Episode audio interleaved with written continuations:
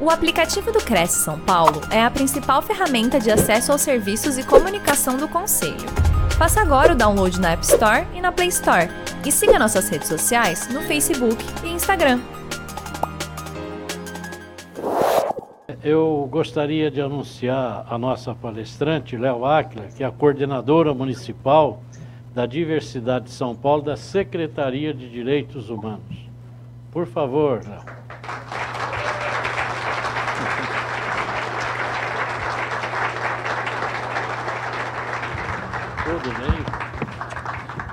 Eu achei péssimo.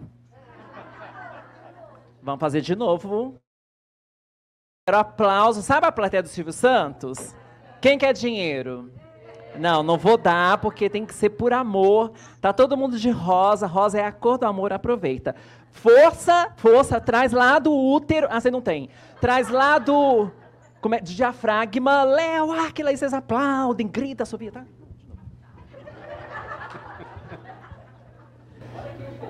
Bom. Vamos tentar? Vamos tentar?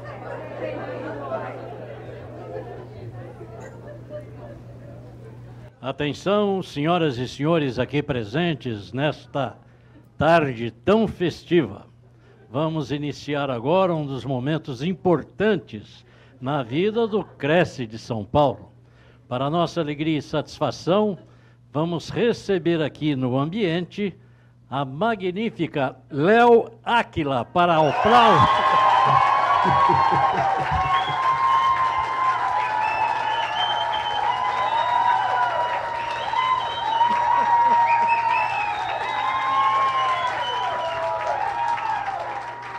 Por favor, fique à vontade. Ai, como vocês são falsos, gente. Muito obrigada, viu, presidente? Prazer. Como você chama mesmo? Diana. Viana, prazer. Eu sou a Leonora. Pode me chamar de Léo. Mas não é o Léo, porque é Léo de Leonora. Então é a Léo. Combinado? Combinado? Arrasou. E a gente começa por aqui. Muito obrigada, viu? Gente, prazer. Meu nome é Leonora. Vocês podem me chamar de Léo, né? É abreviação de Leonora, não é de Leonardo. Todo mundo confunde isso. Por que será? Vamos entender isso agora, né? É um prazer imenso estar aqui, que abertura linda, como é bom a gente ter mais um canal para se comunicar, mais uma voz. A gente vai passar alguns minutos juntos. Aproveitem cada segundo, porque a minha palestra não tem nada de chata. Eu sou uma pessoa extrovertida, divertida. Vocês vão ver algumas cenas muito assustadoras, estou brincando. É que eu gosto de rir da própria desgraça para vocês entenderem como é que somos e por que vivemos, tá? O nome desse projeto que eu tenho na prefeitura, eu trabalho na prefeitura, eu sou coordenadora municipal da diversidade. E a gente lá na nossa, na nossa coordenação, a gente lida com todo tipo de gente. Por quê? A gente acolhe as pessoas LGBTs que estão em situação de vulnerabilidade, a gente acolhe denúncias, é, casos de LGBTfobia, a gente acolhe também as pessoas familiares que tiveram alguma pessoa da família assassinada normalmente transexual, porque nós somos o país que mais mata travestis e transexuais do mundo. E eu não tenho nenhum orgulho de estar no topo dessa premiação. Aliás, é muito triste isso. Mas a gente vai chegar lá. O nome da nossa palestra é Desvendando o Arco-Íris. O que, que, é mito, o que, que é realidade. E aqui vocês vão entender claramente, porque está desenhado quem somos, por que lutamos, de onde viemos, o que comemos, onde vivem. Vocês lembram da Globo, né? Então vamos, quem vai passar? Como é que passa? Ah, tem um negócio? O que, que eu aperto, Felipe? Eu aperto isso aqui, aí passa. Ai, que chique. Eu nunca apertei um negócio desse. Gostei. LGBTI+. O que, que é isso, hein, gente? Vamos entender. Olha como está facinho. Lésbicas, gays, bissexuais, travestis e mulheres transexuais. Tem diferença de travesti e de trans? A gente vai chegar lá. Esse I é dos intersexo. Intersexo, só para vocês entenderem, para ficar bem desenhadinho, quem aqui já ouviu falar da Roberta Close? Já? Então, a Roberta Close era uma pessoa intersexo, porque ela tinha os dois sexos. A gente chamava antigamente de hermafrodita, tá? Só para vocês entenderem. Tudo isso aqui por que, que tem o Q? Em algumas siglas vocês vão ver LGBTQ, não é? Já viram? É LGBTQ. Então, esse Q é de queer. O que, é queer? Todo esse mundo. queer é um grande guarda-chuva. E nós estamos todos lá embaixo. Então, esse mundo, esse que é de pessoas queer, mas nós temos os assexuais também, que são aquelas pessoas que não têm como prioridade o sexo. Né? Nem sente desejo sexual assim. Tem que ter tudo antes. Tem que ter amor, tem que ter companheirismo, tem que ter muita coisa antes de chegar lá no sexo. Essas são as pessoas assexuais. Eu adoraria ser. Ah, precisar desses homens, eu te contar, viu? Ó, construção da sexualidade humana. Essa parte, ela é a principal para a gente entender daqui para frente tudo que eu vou falar. O que vocês vão ver aqui, vocês não podem esquecer até o final da palestra, principalmente os meninos. Tá? Presta atenção. Nós vamos dividir esse bonequinho, faz de conta que esse bonequinho sou eu, em três partes. Olha como está é, tá desenhado, é muito claro. Olha para mim. Da minha cabeça, do meu pescoço para cima, é o que eu chamo de minha identidade. É como eu me sinto, é como eu me vejo, e aí não importa o que vocês acham, eu que tenho que achar. Então, é a minha identidade. Na minha cabeça, eu sou uma mulher, igual qualquer outra. Temos algumas diferenças, mas são fisiológicas, bi biológicas, não tem nada a ver com a nossa cabeça. A nossa cabeça é igual. Eu me sinto exatamente a mesma mulher que todas vocês são. Isso não adianta falar, ai, mas eu não concordo, porque quem tem que concordar? Eu. Eu que vou viver isso, essa realidade. Vocês vão ter que se importar depois com outras coisas. O que, que é orientação sexual? É por quem eu me apaixono. E isso não tem nada a ver com isso. Presta atenção, gente, olha como é fácil. Se você me olhar da cabeça para cima, eu sou uma mulher, certo? Já entenderam? Agora, por quem eu me apaixono? Isso determina a minha orientação sexual. Se eu sou gay, se eu sou lésbica, se eu sou bissexual, se eu sou. O que, que eu sou? Por quê? Porque o que determina sexualidade é sentimento. Se você é mulher e se apaixona por outra mulher, você é uma lésbica. Se você é homem e se apaixona por outro homem, você é um gay. Então é isso, é por quem você se apaixona que, ter, que determina a sua sexualidade, não a sua identidade. Por exemplo, eu sou uma, mas eu posso me apaixonar por uma mulher? Eu seria uma lésbica, mesmo sendo trans, porque eu estou falando daqui para cima, tá? Eu, eu vou apresentar para vocês mais para frente um caso de uma mulher transexual que é casada com outra mulher. E aí quem não entende fala, olha que safado essa pessoa, é homem, vira mulher para casar com mulher? Então tem que entender isso aqui. Ela tem uma cabeça de mulher, ela é uma mulher, ela, ela é perfeita, é uma mulher perfeita. Mas ela tem a identidade de uma lésbica. Então ela é uma mulher lésbica, porque ela se apaixona por outra mulher. Só que ela é uma mulher trans. É muito legal. Aqui embaixo é para você fazer besteirinhas. E coisas no banheiro. Tá? Então é isso aqui. Esquece, gente. Usou, lavou, tá novo. Você faz o que você quiser. Isso aqui não determina nada. Nada. O que determina é coração e cabeça, identidade e orientação sexual. E aqui nós conhecemos essa coisa gênero binária, né? Homem e mulher.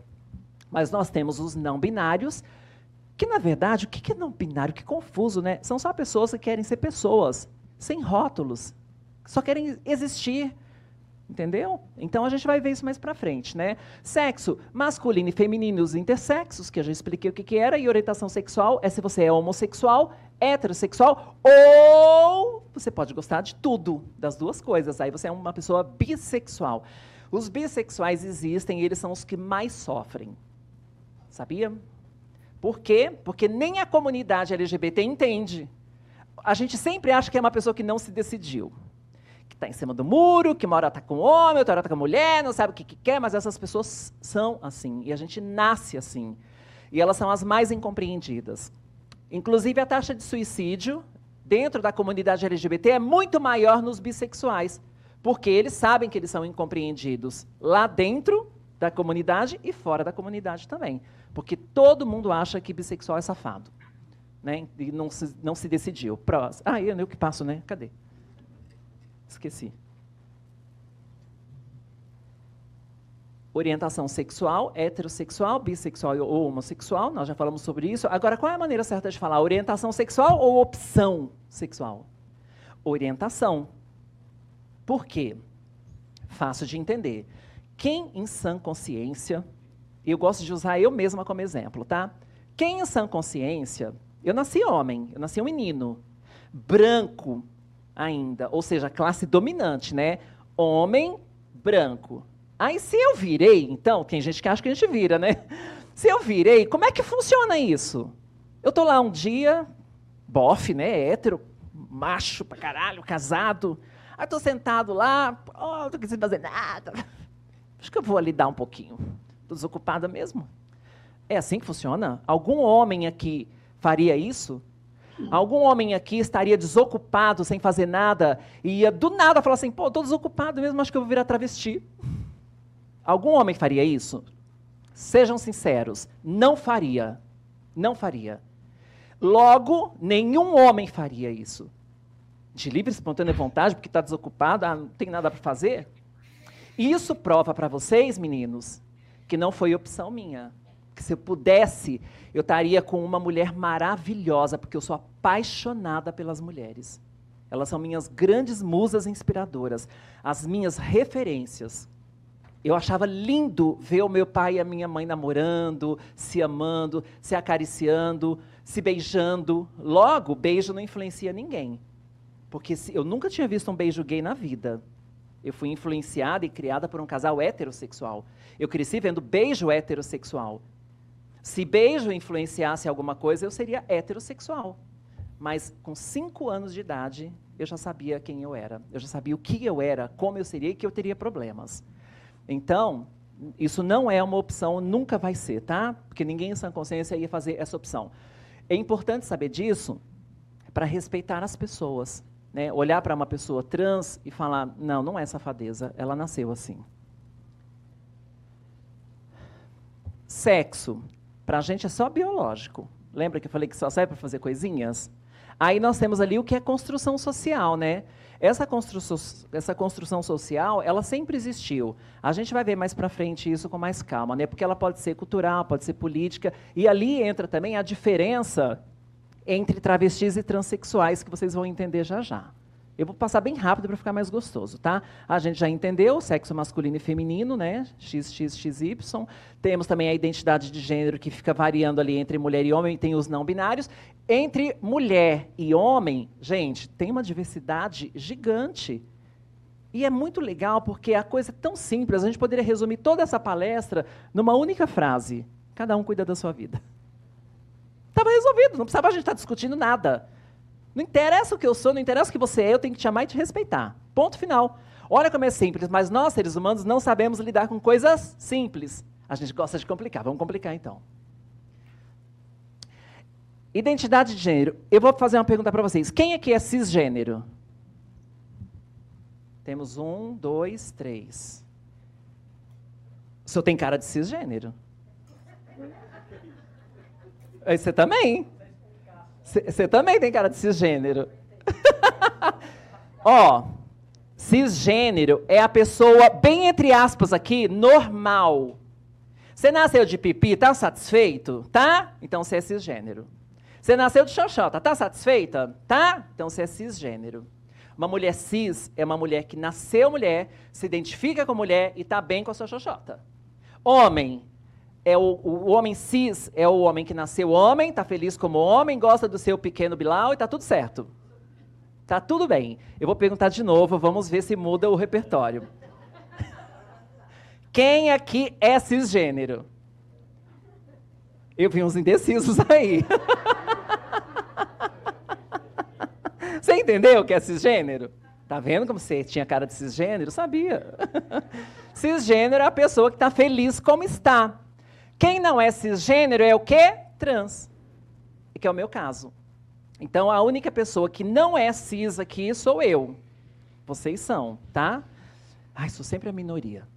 Ó, nós temos um exemplo de pessoas que se comportam e aparentemente estão felizes como nasceram. Luana Piovani, Cauã, Ana Maria, enfim, o, o Rodrigo Faro. Até onde a gente sabe, eles estão felizes como nasceram, está tudo bem, são pessoas cis, tá?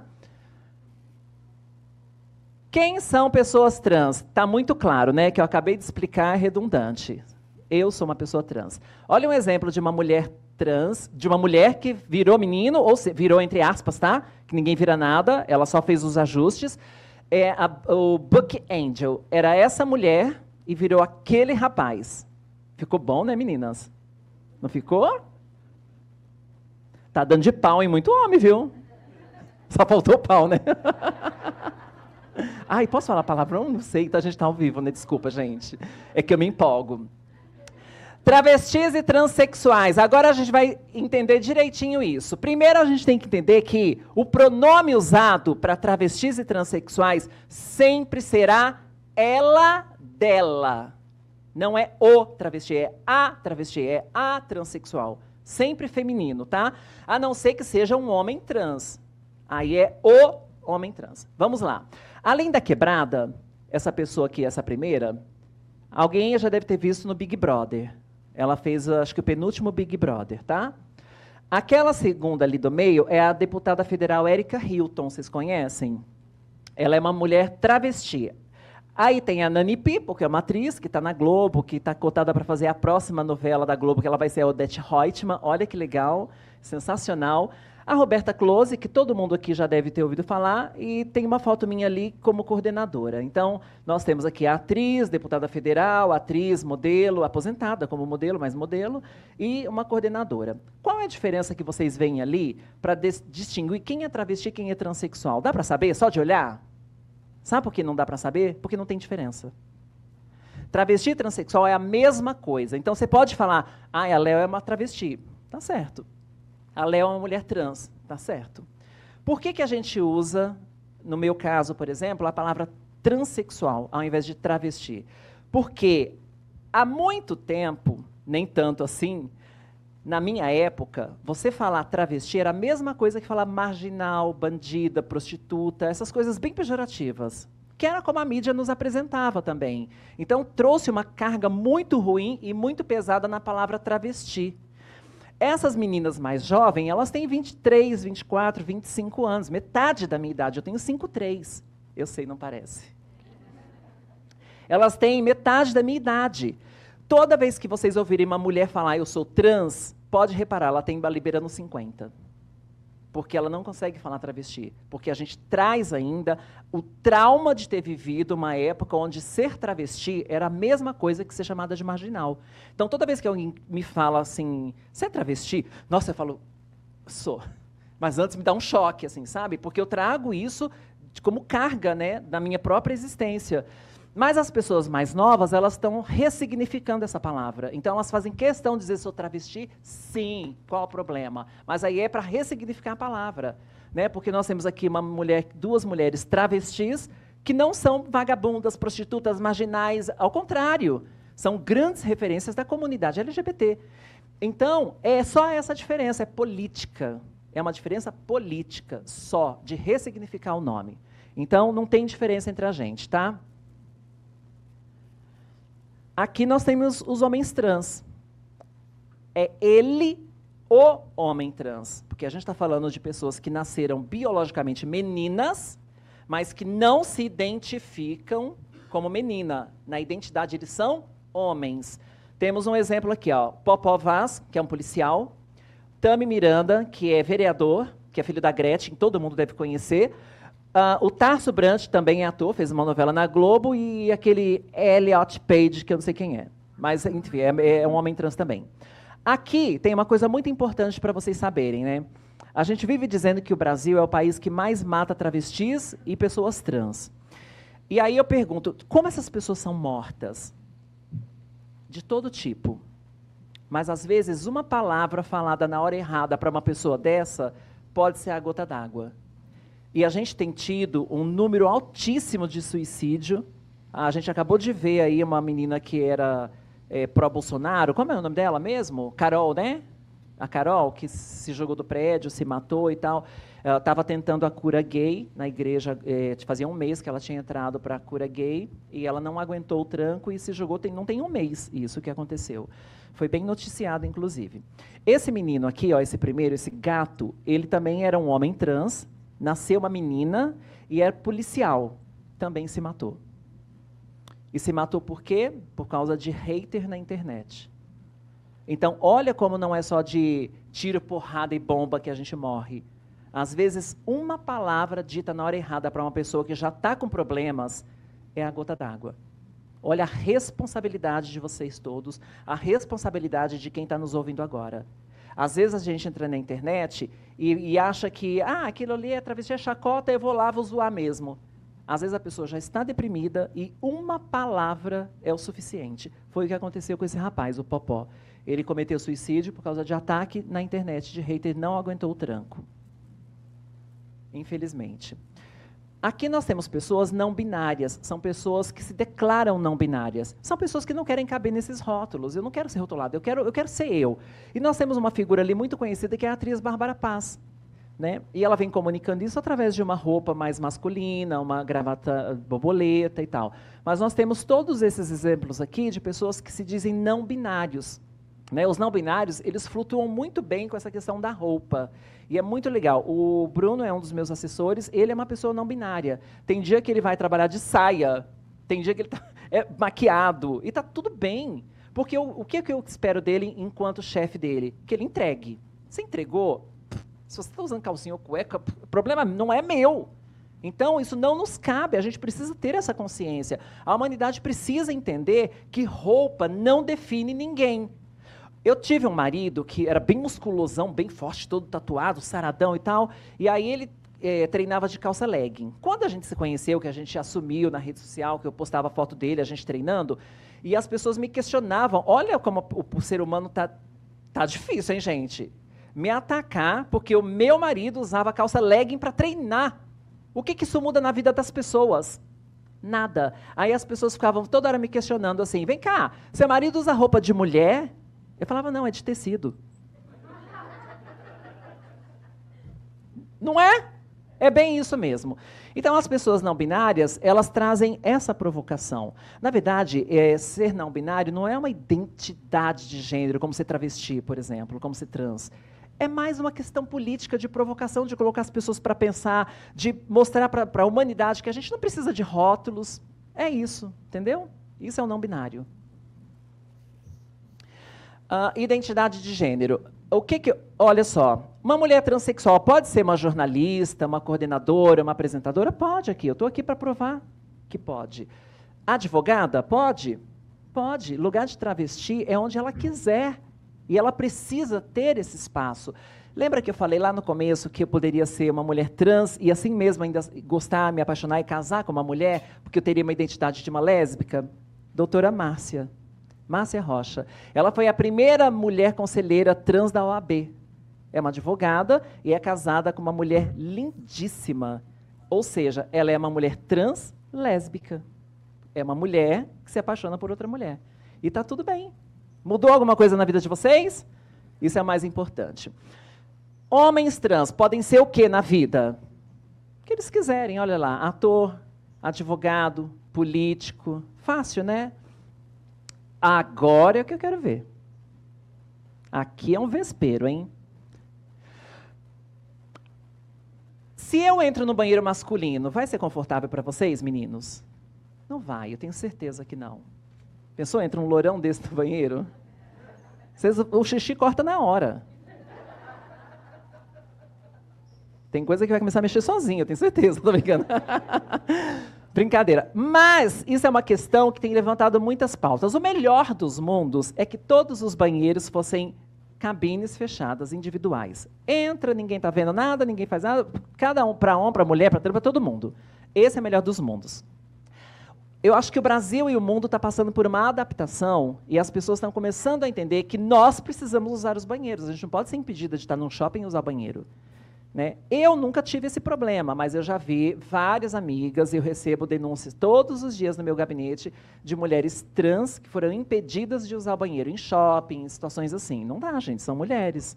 Né? a grande questão aqui é o seguinte, porque as pessoas usam como argumentação o seguinte, ah, mas e se um homem, um estuprador, se vestir de mulher para usar banheiro feminino e estuprar uma mulher? Pune o estuprador. Vai punir as trans por causa de um estuprador? Não, está punindo a pessoa errada. Né? Isso não existe. Quer ver como não existe? vou fazer uma pergunta e sejam sinceros, tá? Quem aqui já leu, ou já viu, ou já ouviu dizer que uma transexual estuprou uma mulher no banheiro? ninguém. Porque não existe. Não existe no mundo inteiro nenhum caso. Amor, o máximo que acontece no banheiro entre eu, entre nós e as mulheres é trocar o batom. É falar do look, do cabelo. Ai, você comprou esse cabelo? Quando você pagou? Ah, como você é linda. É só isso. Nunca houve uma notícia de uma mulher, de uma trans, estuprando uma mulher. E não vai haver. A gente não gosta de xoxota, gente. Para. Mas aí os banheiros, agora a maioria dos estabelecimentos já tem o banheiro unissex. Entra lá, faz o que quiser, tá tudo certo, entendeu? Aí tem gente que fala assim: "Ah, mas não seria legal ter um banheiro só para trans?" Não. Isso é segregar. Isso é a mesma coisa que voltar no tempo nos Estados Unidos, onde o ônibus era dividido para pretos e brancos. É a mesma coisa. Se eu for num lugar e tiver um banheiro para trans, eu vou me sentir muito ofendida, eu vou me sentir muito mal, muito excluída é excludente, é uma decisão péssima. Vocês podem discordar, tá? Eu estou falando do, do, do, do, ponto de vista do meu lugar de fala. Uh, nós temos hoje em dia os banheiros que são neutro e unissex. Não tem muita diferença, não, tá? Mas é, algumas pessoas usam, é, usam, essa nomenclatura de banheiro para todos os gêneros, então você entra sabendo, porque tem a plaquinha ali, e banheiros unissex é a melhor solução por enquanto, tá? Ali eu já falei da diferença. Agora, aqui nós temos uma, uma coisa de construção social. Meninas, as mulheres são mais frágeis? Não? Vocês não concordam com isso? E os homens não choram? Choram. Eu já vi homem chorar por mim. Imagina. Quem pode usar rosa e quem pode usar azul? Eu estou vendo homem de rosa, parabéns. Isso é a prova de que roupa não nos define. Isso é uma construção social que algum idiota, em algum momento, foi lá e falou: não, rosa tem que ser coisa de mulher. Azul tem que ser coisa de menino. Vamos ver. Isso é o que é esperado, né? Olha que fofa. Na Inglaterra, período reinado lá de Elizabeth, ó, 1558. Olha lá a primeira figura, Olha o perucão, olha, olha blush. Já existia blush naquela época, gente. E era sintoma de poder usar a cara branca, blush, peruca. Olha ali, ó, na era barroca. Mini saia e meia fina e saltinho não era coisa para mulher, era coisa para homem poderoso. Só os poderosos podiam usar. Porque era a construção de poder na época. Hoje é terno e gravata. Ali, ó, essa terceira figura Pasmem, é o presidente Franklin Roosevelt dos Estados Unidos, com dois anos de idade, vestido de menina.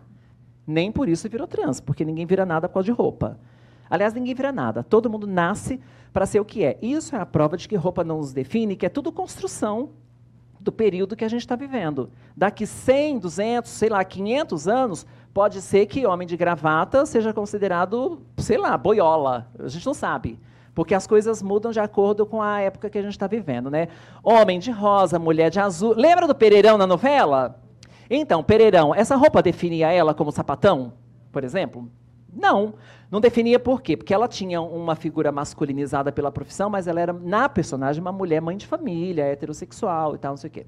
Aí nós temos aqui o Billy Porter no Oscar, vestido com metade, metade masculino, uma saiona e tal. E nós temos naquela terceira figura o João Guilherme, que é filho do cantor Leonardo. Ele é uma pessoa heterossexual que se veste de cropped, de calça assim, mais, né, mais feminina e tal, porque ele traz, junto com os não binários, essa provocação de colocar a gente para pensar que roupa não nos define. Vamos falar de família, porque a gente está acostumado com a tradicional família brasileira que está aqui, né? Homem, mulher e as crianças. Mas nós temos um segundo exemplo aqui, duas mulheres que são casadas e um bebê. Elas dão amor, elas dão carinho e tal. Deixaram de ser família? Não, né, gente? Mãe solo e a sua filha é família? É família, claro, né? Provavelmente abandonada por algum idiota também. Uh, dois pais e duas crianças e muito amor, muita educação. Pelo sorriso na foto, a gente já percebe o capricho desses pais. É família? É família. Aí a gente entra numa questão ali, que eles adotaram, né? A gente entra numa questão assim. Tem muita gente que é contrário ao projeto de casais homossexuais adotarem filhos. Já teve até político falando: dois iguais não reproduzem. Lembra disso, dessa frase? Pois é, ele tem razão. Dois iguais não reproduzem, mas a gente adota o que os héteros fizeram e abandonaram. Então, ser contra a adoção tem que pensar nisso. Né? Você pode até ser contra a adoção, mas então você vai pegar todas as crianças abandonadas e cuidar. Aí, ser contra só por ser contra, é fácil, né? Então, isso é para pensar também. Olha, isso, eu adoro essa lauda. Para mim é uma das mais legais. Presta atenção que eu vou fazer uma pergunta para vocês. Tami e Andressa e o Bento é uma família? Ele é quem? O pai da criança. Essa criança, quando olha para ele e fala papai, ele tem alguma dúvida que é o pai dele? Não. Vinde a mim como os pequeninos. É isso que Jesus queria dizer. Para de julgar. Ele não vai julgar. É o pai dele, ponto final. Aqui nós temos um casal trans. Ela é uma mulher trans e ele, no meio aqui, é um homem trans. Tá? Lembra, lembra do corte? Daqui para cima. Tá? Então, ela é uma mulher, ele é um homem. Ok? Na relação sexual, biologicamente, quem é que engravida? Ele. Porque quem tem útero é ele. Certo? Então ele é um homem grávido dela. Olha que fofo. Não está nada confuso, né, gente? Tá? Pensa da cabeça para cima, mas biologicamente ela nasceu um menino e ele nasceu uma menina. Como eles não se identificavam, eles fizeram essas transformações, mas biologicamente ela continua sendo um menino biologicamente e ele uma menina. Então, ele é que engravida. Essa história é a mais legal de todas. Essa aqui é a mulher Pepita. Alguém já ouviu falar? A mulher Pepita é uma cantora e agora ela está contratada pela Globo, está fazendo GNT, está fazendo. Ela é super inteligente, militante, sabe, trans, bem militante e tal. Esse rapaz é o marido dela. Mas, antes de eles casarem, eles dois estavam apaixonados. Essa história é real, tá? E ela é minha amiga, eu vi isso de perto. Eles dois estavam apaixonados. Por causa de preconceito, ele abandonou ela. Para não ser julgado, porque ele não aguentou o tranco. Abandonou ela e, para provar para as pessoas que estavam julgando ele, o que, que ele fez? Casou com uma mulher. Ela engravidou, eles tiveram um bebê. O que, que a mulher fez? Deu no pé e deixou ele com o bebê abandonou ele e a criança, disse que não queria, que não gostava dele, que não queria ser mãe, que não sei o quê, ficou revoltada, foi embora, fugiu. A mulher Pepita, ainda apaixonada, procurou ele e falou: Soube do que aconteceu, você ainda me ama? Ele falou: Sim, eu te amo, sempre te amei. Ela falou: Eu também, eu adoto a criança. E pôs a criança no nome dela. Não é lindo? E ela cuida dessa criança como se fosse uma pedra preciosa. E hoje eles dois estão casados a pergunta. Sem querer entrar no assunto de religião, porque eu respeito todas, cada um tem a sua, isso não se discute, mas é uma pergunta para pensar em casa, se não quiser responder aqui. Morreu a mulher Pepita e, essa, e a mãe dessa criança. As duas chegam na porta do céu. Qual que entra? Pensa, tá? É para pensar em casa. Eu falei, eu, se fosse eu, falei, mulher Pepita, por favor, entra. E é preciso ter, sexo, ter nascido do sexo masculino para ser pai? A gente já entendeu que nessa nova configuração, nessa nova realidade de mundo, não. Porque agora nós somos pessoas livres, nem tanto assim a gente está lutando, para sermos quem somos. E uma pessoa que não se assume não produz. Para a gente produzir, a gente tem que estar tá bem. A gente falou de orientação sexual. É importante lembrar que a gente usa o termo homossexualidade e não homossexualismo. Porque essa terminação em ismo caracteriza doença. E nós não somos pessoas doentes. Aliás, ao contrário, né? Engraçado, achavam a gente de doente ali na década de 90, né? Por causa dessas coisas, mas ninguém quis dar aposentadoria para mim. Eu estava em fase terminal. então, fase terminal, né? E não tenho direito à aposentadoria? É só quando convém? Como é que a gente fala, pessoal? L, isso aqui é a dúvida de, da maioria de vocês. Tá, não sei o que termo usar. LGBT, LGBTI, LGBTQIA, é, GLS não existe mais, está bem fora de moda, tá? LGBTQIAPN+, o que, que eu falo? Não sei. LGBT+, já é o suficiente. Quando você coloca esse mais, já está todo mundo incluído e a gente sabe disso. Alguns veículos de comunicação, com medo de errar, preferem usar a sigla inteira. LGBTQIAPN+. Só que fica muito grande, fica difícil a comunicação. Então, a minha coordenação é batizada, registrada como LGBTI. Tá? Então, tá tudo certo. Só o GLS que eu sugiro que vocês não usem, porque já está bem desatualizado. Mas o, o correto mesmo, principalmente para quem é hétero, usa o LGBT+, que está ótimo, tá? Sapatão, bicha, viado, traveco, a gente pode usar esses termos? Pode, mas é bem deselegante. Né? Você falar para um. perguntar para o cara, você é viado? Você está sendo pejorativo, fala, você é homossexual, você é gay. Né? Tem outras maneiras mais delicadas né, de a gente. Ou nem pergunta, porque não é problema seu. traveco, pode chamar, me chamar de traveco na rua? Mas me chamam. Na rua, na internet, todo dia. Impressionante. Às vezes eu saio linda, faço uma oração linda, põe o pé na rua, traveco, vai se fuder. A oração foi para o saco. Mas as pessoas fazem, né? Chama a gente de traveco. Por que, que não pode? Porque toda terminação em, e, em eco quer dizer que você é menos. Por exemplo, quando você não gosta de um jornal, você fala o quê? Jornaleco. É isso, tá vendo como é pejorativo? LGBTfobia é um crime, tá? Isso foi estabelecido durante a segunda Conferência Nacional de Políticas Públicas e Direitos Humanos LGBT, lá em 27, de 24 e 27 de 2016 em Brasília, tá bom, gente? Então, para não ficar falando homofobia, transfobia, bifobia, lesbofobia, a gente engloba tudo e fala LGBTfobia, para ficar mais fácil a comunicação quando a gente tiver que tratar desses assuntos. Por que, que o dia 17 de maio é um dia muito importante para a gente e tem sempre festa na comunidade LGBT? Porque foi o dia, 17 de maio de 1990, que o Código Internacional de Saúde tira da lista de doenças a homossexualidade. Foi nesse dia que a gente parou de ser considerado gente doente e entendeu que isso era uma concepção de vida, que era uma a, não era alternativa porque a gente não escolhe, mas era uma condição. Foi nesse dia. Então esse dia é muito comemorado pela nossa comunidade. Então ele é muito importante para a gente. Ai, como é bom não ser doente mais. Nome social também é uma lei, principalmente em São Paulo, já é nacional, mas principalmente em São Paulo, que é pioneiro, né? nós temos três decretos aqui que punem os estabelecimentos por não usar o nome social.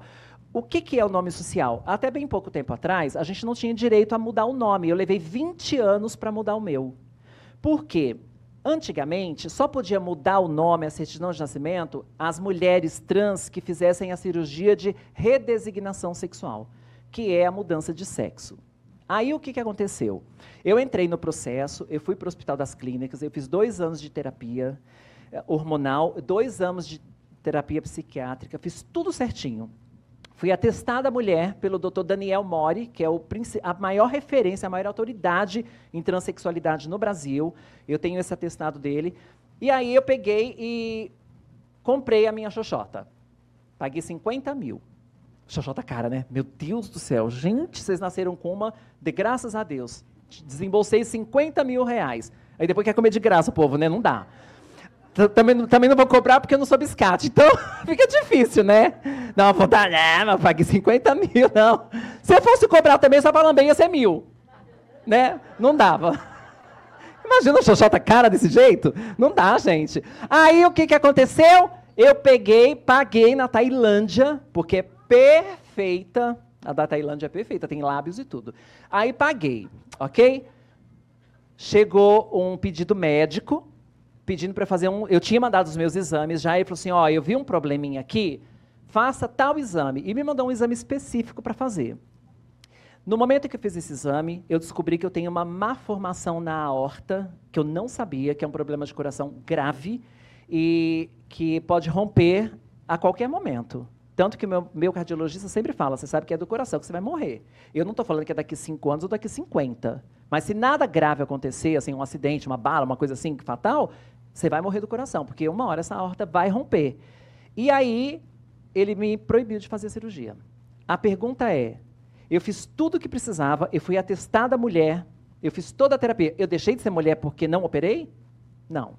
Aquilo era uma coisa estética só. E aí eu entrei na justiça, eu fui a primeira pessoa trans a entrar na justiça para ter o meu nome reconhecido, mesmo não sendo operada. Porque eu tinha como provar que eu não podia fazer aquela cirurgia por um problema de saúde do meu coração. E aí a gente passa a tratar, a partir desse momento, todas as pessoas operadas ou não como transexuais. Porque tem muita gente que não pode operar. E são várias questões, até financeira.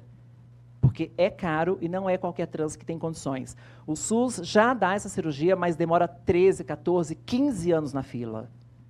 Tem gente que não aguenta esperar e comete suicídio antes.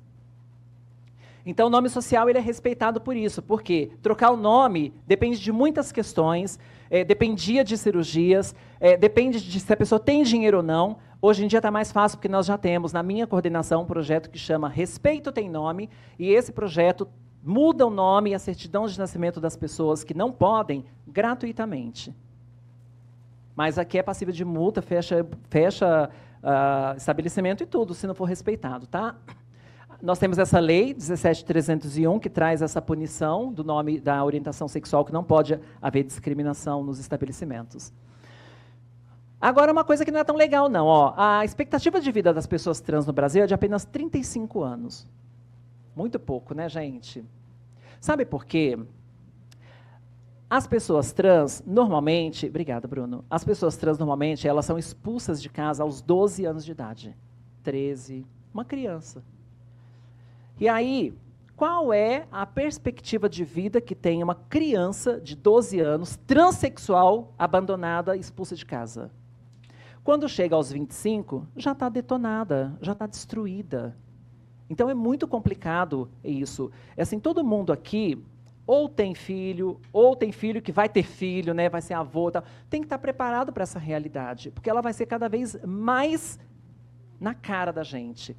E como é que a gente vai lidar com essa situação? Ou, se não tem na nossa família e alguém vem pedir uma orientação para vocês, como que a gente vai orientar essas pessoas? Porque essas pessoas existem, sempre existiram e vão continuar existindo, vão continuar nascendo. Pode reparar, se vocês pararem para pensar, em algum momento da vida de vocês, você já deve ter visto uma criança bem pequenininha, já afeminada. Você fala, isso aí vai ser. Porque é natural. 78% das pessoas trans saem de casa precocemente, antes dos 21. 78%. Mas 21 aqui eu estou sendo generosa, tá? Porque tudo com 13, 14, 15 anos. 46% de travestis, mais 34% de mulheres trans, porque juntando tudo é a mesma coisa, da cidade de São Paulo trabalham atualmente na profissão do sexo. Se tem elas, se tem elas para vender o corpo, é porque tem quem compre, é porque tem demanda. Mas a gente culpa só um lado, né? Então vamos prestar atenção nisso e abrir o mercado de trabalho para essas pessoas, porque tem muita gente capacitada que é obrigada a fazer prostituição porque não é aceita em nenhuma empresa. E é isso que eu estou tentando mudar com a minha gestão. 43% das pessoas trans declaram já ter sido vítima de violência física. Não precisa nem falar por quê, né, gente? Eu sou vítima de violência todo dia. Não é física, mas é moral. E destrói, às vezes, o psicológico da gente.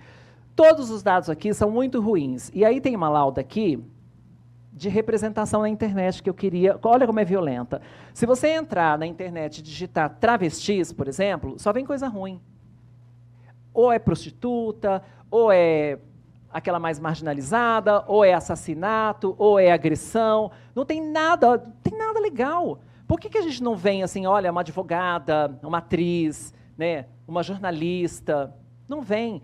Essa representação só vai mudar quando o mercado de trabalho se abrir de verdade para as pessoas, porque a gente precisa comer, a gente precisa se alimentar, a gente precisa nós temos família também, a gente tem que pagar conta, tem que pagar aluguel. Estômago vazio não espera. Uma vez eu li uma frase, eu li, um livro que chama Os Maiores Pensamentos de Todos os Tempos. E aí tinha uma frase que era assim, ó, amar a Deus sobre todas as coisas e o próximo como a si mesmo. De barriga vazia, não dá. Olha como é, como é forte isso. E faz todo sentido. Quero muito mudar essa representação. A gente já é vulnerável, mas a gente pode piorar, tá? Vamos ver como é que a gente pode acrescentar mais violência na nossa vida ou na vida das pessoas trans.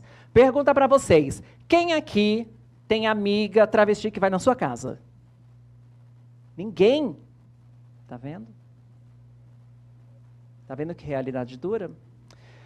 Infelizmente, né? Às vezes é porque a gente não se permite, às vezes é a construção social, é o preconceito, né? Eu eu comecei a perceber isso a partir de mim mesma. Enquanto eu estava casada, eu não tinha percebido isso. E a gente sempre julga com a nossa régua, né? Quando eu me separei em janeiro, eu comecei a ter depressão aos domingos. E até hoje eu sou assim, quando vai chegando domingo, eu já começo a ficar assim, sabe, daquela ansiedade, aquela tensão, porque eu sei que domingo eu vou ficar sozinha. Todo mundo me adora, mas ninguém me quer como nora. Todo mundo me adora, mas ninguém me chama para macarronada de domingo em família. Eu fico sozinha. Eu trabalho de segunda a sábado, 15 horas por dia. Domingo desacelera, dá o quê? Depressão. E aí eu criei um projeto que chama Festivamente, que inclusive aconteceu ontem, que é para cuidar da saúde mental das pessoas que vivem em estado de solidão aos domingos. E aí engloba todo mundo, LGBTs ou não. E é um sucesso, está indo super bem, aprovado pela prefeitura. E agora a gente vai expandir. Nós já estamos na quinta edição. Acontece todo último domingo de cada mês no Largo do Arouche. Ontem foi lindo, inclusive. Então, a falta de amigos, de, desse, desse acolhimento na sociedade, é uma vulnerabilidade acrescida e aí não é culpa do sistema, aí não é culpa da prefeitura, aí não é culpa do governante, aí não é culpa da igreja, não é culpa de ninguém, aí é culpa nossa. Todos nós. Que a gente às vezes não se permite. E isso é triste. Quando eu, quando eu pergunto assim, quem é que tem uma amiga trans que vai na sua casa e ninguém levanta a mão, eu me sinto um lixo. E é assim que a gente se sente.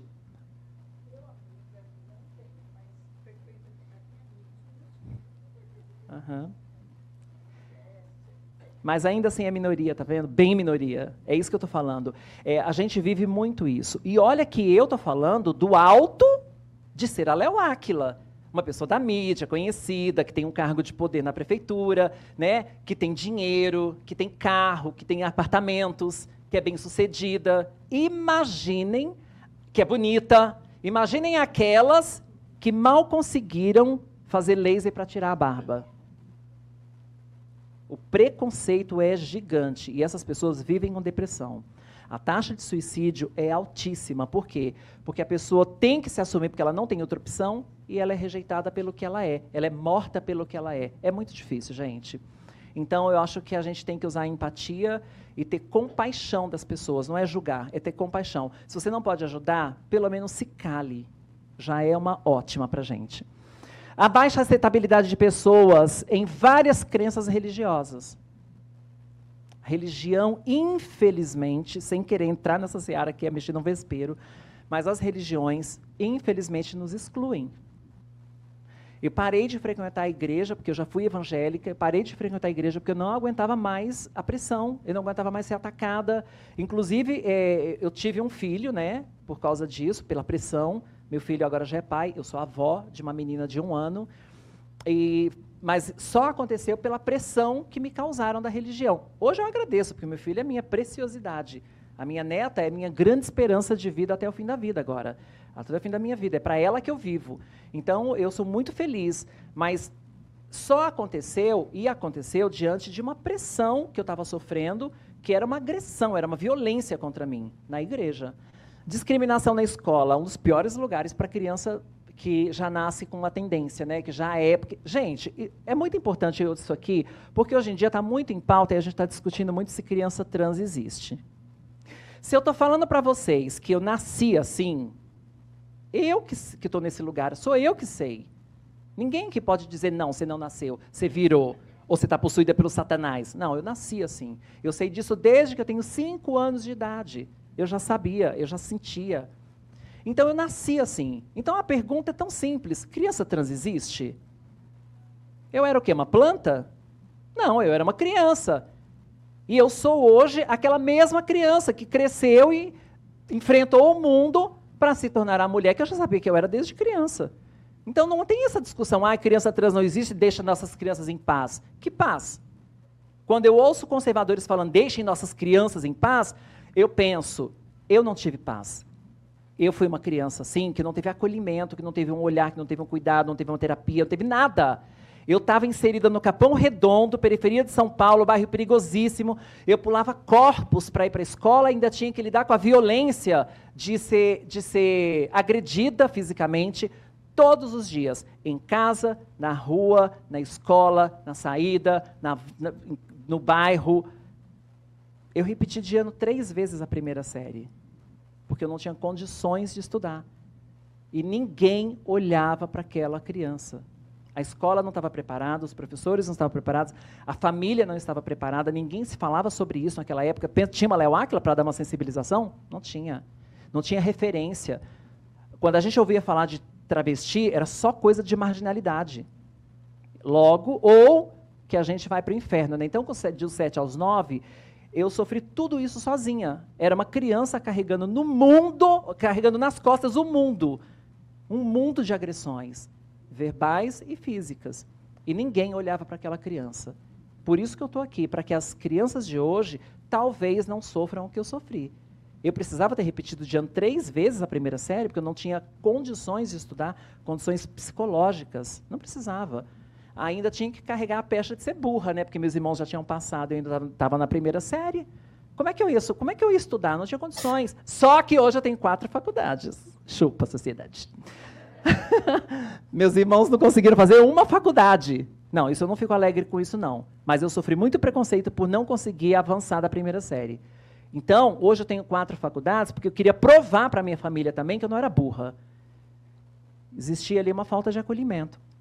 E qual é o acolhimento que a gente vai dar hoje em dia? Ajuda a pensar. Discriminação no emprego, no bairro, espaço de socialidade. Ixi, emprego, então, às vezes a pessoa fala assim: olha, eu tenho uma empresa, vou dar uma vaga para você. Aí põe uma pessoa lá para trabalhar, não prepara os funcionários para receber, não sabe qual é a situação daquela pessoa, qual é a vulnerabilidade que ela sofre. Isso é inclusão, né? Mas a gente precisa avançar para o acolhimento. Não é só abrir uma vaga, é acolher aquela pessoa, é preparar o emprego às pessoas que estão ao redor. Porque nós somos peritas em olhares. Sabia? Peritas. A gente já sofreu tanto que um olhar, não precisa a pessoa falar nada, a gente sabe. Então, a gente tem que preparar um ambiente para receber essas pessoas, para que elas parem no emprego. Né? Eu, sou, eu quero ser a gestora da empregabilidade, eu estou com vários projetos para trabalhar isso. Inclusive, dia 14 de novembro vai ter o primeiro festival da empregabilidade LGBT, que eu consegui colocar no calendário oficial da prefeitura. Então, estou muito feliz com essa conquista. 200 empresas enormes vão participar com a participação do prefeito, da secretária de Direitos Humanos, a Soninha, todo mundo vai estar, autoridades, vai ser muito legal. E é um projeto meu, e eu pretendo, a minha meta é sair desse projeto com mil vagas para a comunidade LGBT. Vai ser dia 14 de novembro, no Centro Cultural de São Paulo, só para empresários. A falta de legislação penal também é uma vulnerabilidade acrescida. Por quê? Porque a gente reclama, reclama, reclama dos maus tratos, dos preconceitos, dos crimes cometidos contra nós e nunca dão em nada. Tem um hotel em Santana chamado Hotel Vitrine.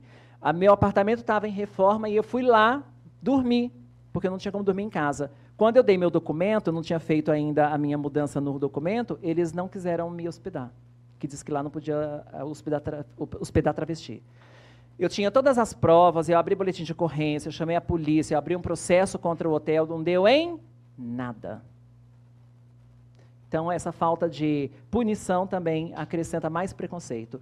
Porque aí é, os preconceituosos sabem né, que não vai dar em nada, então deitam e rolam. E uma sociedade baseada na heteronormatividade, ou seja, tudo é pensado para hétero, tudo é feito para hétero, todos os projetos para hétero, ninguém está pensando na comunidade LGBT. E isso aí é um problema para a gente, tá? Como mudar isso? Cada um faz a sua parte. Está chegando no final. Viu como é rápido? Penúltima lauda. O que não dizer para uma pessoa trans? Isso é legal, tá, gente? Então presta atenção. Como você é lindo, nem parece trans. Olha que comentário bobo e desnecessário. Você já sabe que a pessoa é trans. Precisa, né, falar nem parece trans. A gente tem orgulho de ser o que é, porque a gente não tem outra opção. Outro dia eu estava na Câmara dos Vereadores, aí eu estava bem discreta, eu discreta.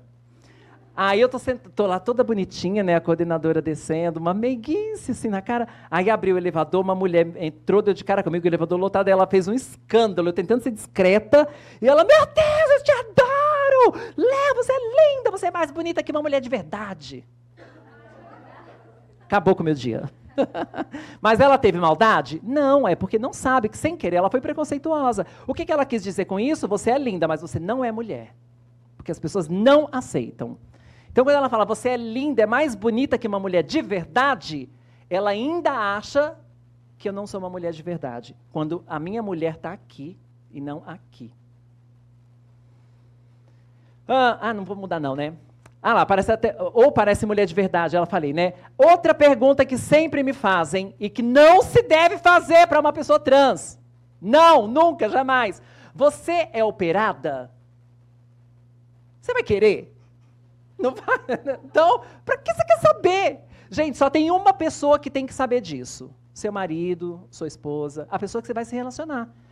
Fora isso, é uma pergunta extremamente deselegante. Eu, por exemplo, eu sou muito bem resolvida, eu não tenho nenhum problema em dizer eu não sou operado, eu tenho um problema de saúde que me impede de operar. E eu já sei lidar com isso. Mas tem muita gente que não é operada porque não tem condições e tem disforia de gênero. É um problema psicológico gravíssimo. Fica sendo questionada com essas coisas até cometer suicídio. Qual é seu nome de verdade? Gente, pelo amor de Deus, né? Eu já trabalhei a vida inteira, eu entrei na justiça, eu lutei para não falar esse nome, para não ter esse nome. Para que, que eu vou falar? Para que perguntar isso? Vai mudar o quê? Né? Mas é Jadson. Não conta para ninguém, hein, inferno. Nome de jogador, não é? Ai, meu Deus, onde minha mãe estava. A minha mãe falava assim para mim, nossa, quando eu me assumi, né? Ela falava assim para mim, nossa, eu quando eu coloquei seu nome, eu imaginava assim, você formada em, sei lá, medicina, doutor Jadson. Se ferrou. Ninguém mandou fazer planos para mim? Ó.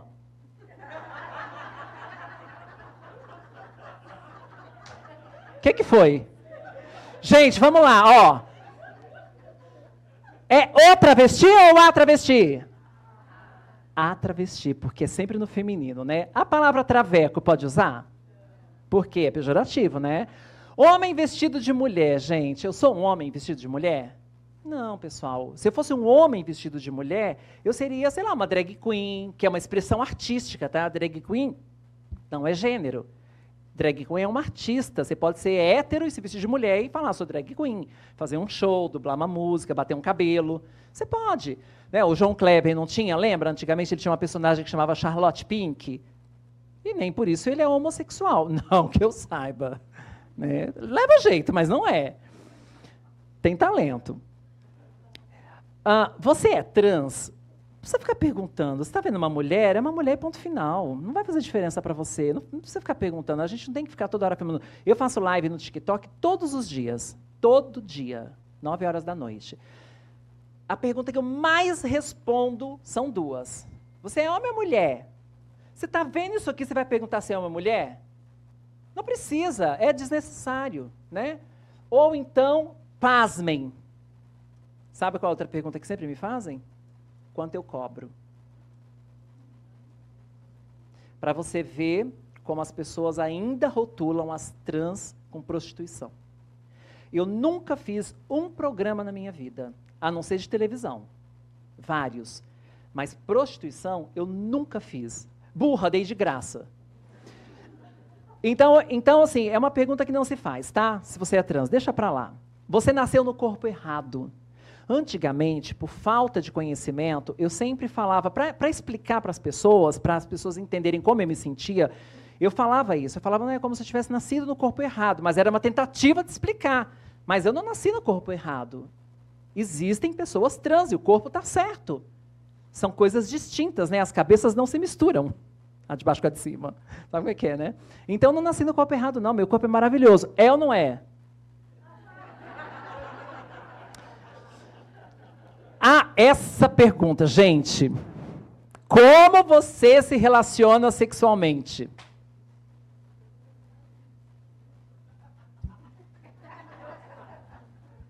Precisa falar mais alguma coisa? Não interessa, cara. É uma pergunta que, se você tipo, quiser afim, tiver afim da pessoa, aí beleza, aí você pode perguntar. Escuta, você curte o quê? Agora, se você não está batendo papo com a pessoa, não vai rolar um lance, não vai rolar uma. É, não pergunta, não precisa saber. Ah, tá vendo que passou rápido? Eu nem vi o tempo passando, poxa. Agora sim, o que dizer para uma pessoa? Ó, oh, você pode perguntar como você se chama ou como você gostaria de ser tratado, tratada, se você está em dúvida. A pessoa vai te dizer: olha, eu sou uma mulher trans, me trate como ela, meu nome é Bianca. Sei lá. Ela vai falar, a pessoa vai falar. Quais são os seus pronomes? Né? Você quer ser chamado de o ou de a. É o Léo ou a Léo?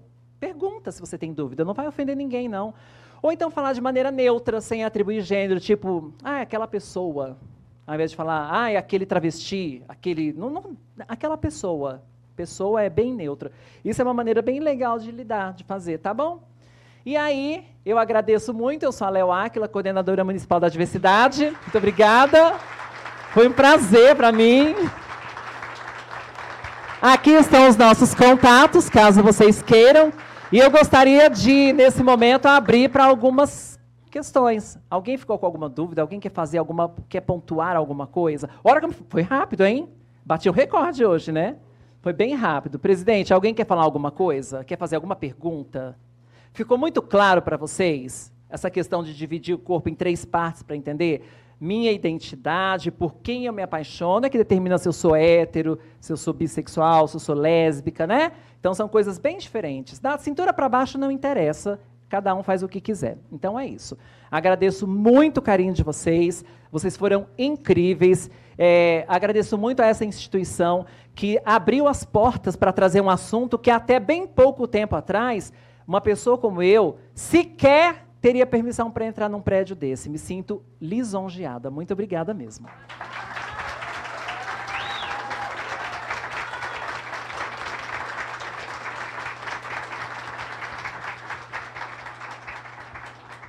Legal. Senta um pouco aqui. Legal, foi ótimo, né? É?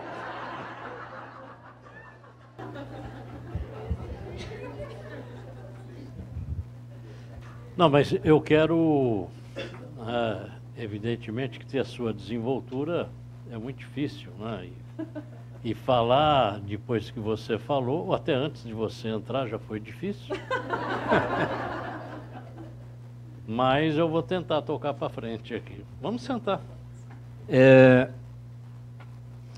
eu quero apenas dizer o seguinte: o, o, quando surgiu a ideia de lhe convidar para vir aqui no Cresce, conversar conosco é exatamente por todas as questões que você nos coloca e, evidentemente, as dificuldades que nós enfrentamos no dia a dia. Né? O CRES tem hoje 520 funcionários é, e temos um público muito grande para ser atendido. Atendemos, em média, é, pelo menos umas 600 pessoas por dia. Né? E temos pessoas aqui que são atendidas de todos os gêneros que você pode imaginar, nós os vimos todos na sua apresentação. É, já por inúmeras vezes, quando tínhamos solenidades presenciais de entrega de documentos, muitas vezes eu o, o locutor chamava o Sebastião e vinha uma mocinha linda. Eu falava, desculpa, deram errado aquela carteira. Não, não, sou eu mesmo. Então já houve muita é, confusão aqui nesse sentido. E nós temos, evidentemente, um interesse muito grande em não ter problemas com ninguém, tratar todo mundo bem dentro do seu, do seu universo. E temos uma legislação que a cada dia que passa vem colocando as coisas mais alinhadas para que a sociedade possa viver em paz.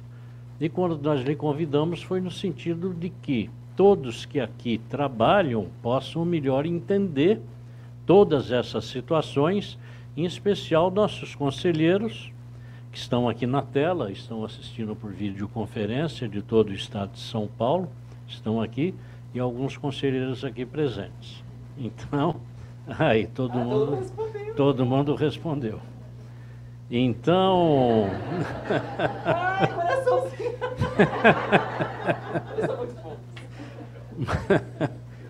Mas e agora nós vamos progredir é, não só para o entendimento né, de tudo que foi dito aqui, acredito que algumas barreiras foram quebradas, algumas é, formas de pensar começam a ser construídas a partir desse momento, mas como também nós temos a obrigação de criar normas para que as coisas não saiam do eixo.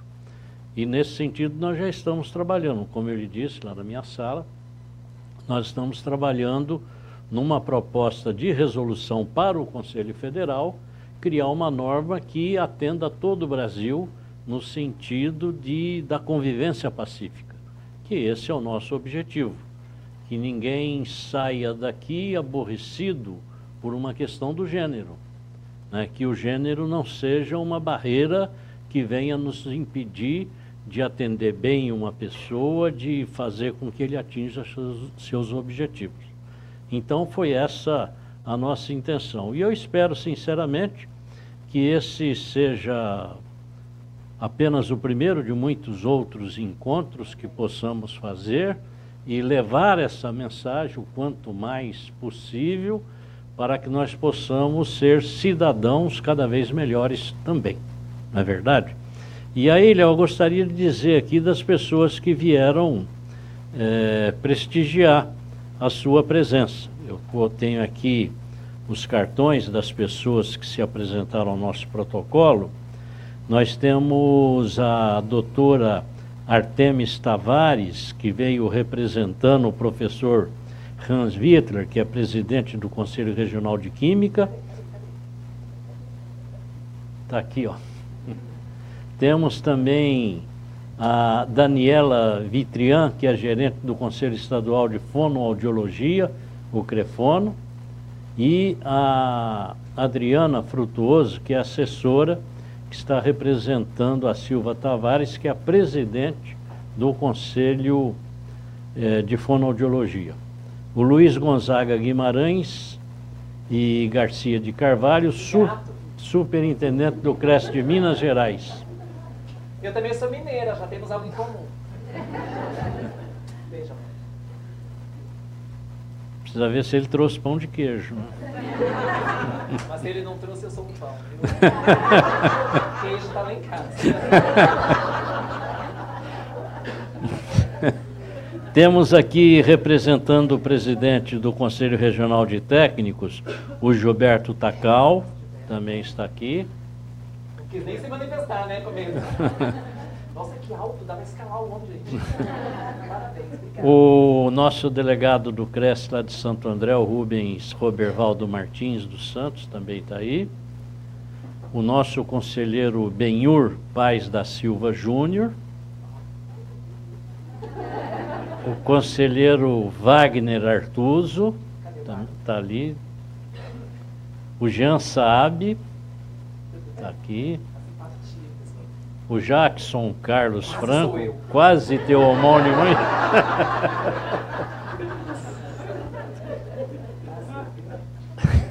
o Giazone Albuquerque Candia está aí, lá de Bauru.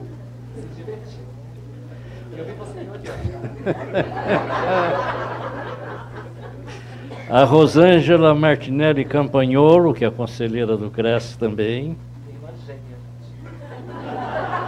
A Valentina Caran. A Angelita Viana, que é minha esposa, que está aí também. E essas pessoas. Pensa que eu não vi você de olho. Só me julgando. E. Bom. É, tem algumas pessoas que me pediram, Flaviana, fala com ela para ver se ela tira uma foto comigo. Eu falei, falo, mas depois da palestra, porque nós temos uma plenária para realizar aqui com assuntos altamente complexos e jurídicos que tem que dar vazão. Então aqui na plenária não daria tempo. Você aceitaria ali no, na nossa sala do café, na nossa sala de reunião, tirar foto com algumas pessoas que se interessem? 10 reais cada foto. Te aceitaria? Ah, então, maravilha. O pessoal, é, eu vou dar por encerrada ah, esse nosso encontro e aí eu convido a todos vocês para tomar o lanche lá na outra sala e a Léo vai estar junto lá para poder fotografar com aqueles que me pediram antes da palestra.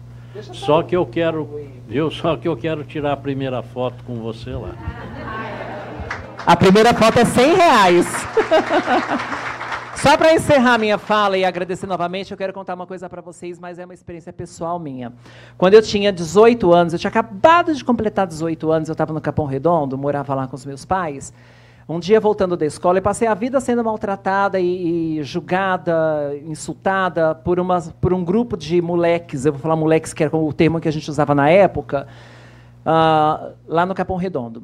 Um dia, voltando da escola, 11 horas da noite, tinha trabalhado o dia inteiro, eu fui apedrejada no bairro. E toda vez que eu conto essa história, quando eu falo do apedrejamento, as pessoas acham que é força de expressão. Não. Eu fui apedrejada. E eu tinha que explicar em casa por que, que eu estava machucada, por que, que eu estava sangrando, o que, que tinha acontecido. E aí, no meio do caminho, eu fui pensando, não sei o que falar para os meus pais. Porque eu não queria falar que tinha sido apedrejada, mas eu não tinha alternativa. Como que eu ia explicar tantos machucados, tanta suja, né, e tal? E foi o dia que eu me assumi homossexual primeiro, porque a gente, né, primeiro se assume homossexual para depois entender que você é transexual. Então eu me assumi homossexual aos 18 anos. E aí a minha família não reagiu muito bem, meu pai não aceitou e eu fui obrigada a sair de casa, mesmo sem estar preparada para sair de casa, sem ter onde morar, sem ter um emprego decente, ganhando muito pouco, estudando. Abandonei os estudos e tive que sair de casa. No dia seguinte, quando eu estava indo embora com as minhas trouxas, e aí me remete a uma música do Adoniran Barbosa, que diz assim: A minha mudança é tão pequena que cabe no bolso de trás. Despejo da favela chama a música. E era bem isso mesmo. A minha mudança era tão pequena que cabia no bolso de trás. E quando eu passei por eles indo embora, eles ainda tiraram sarro de mim.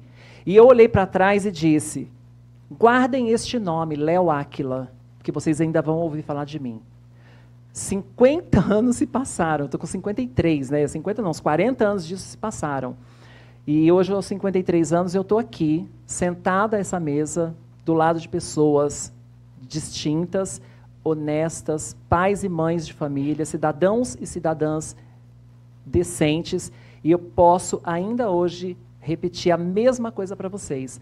Guardem este nome, Léo Áquila, porque vocês ainda vão muito ouvir falar de mim.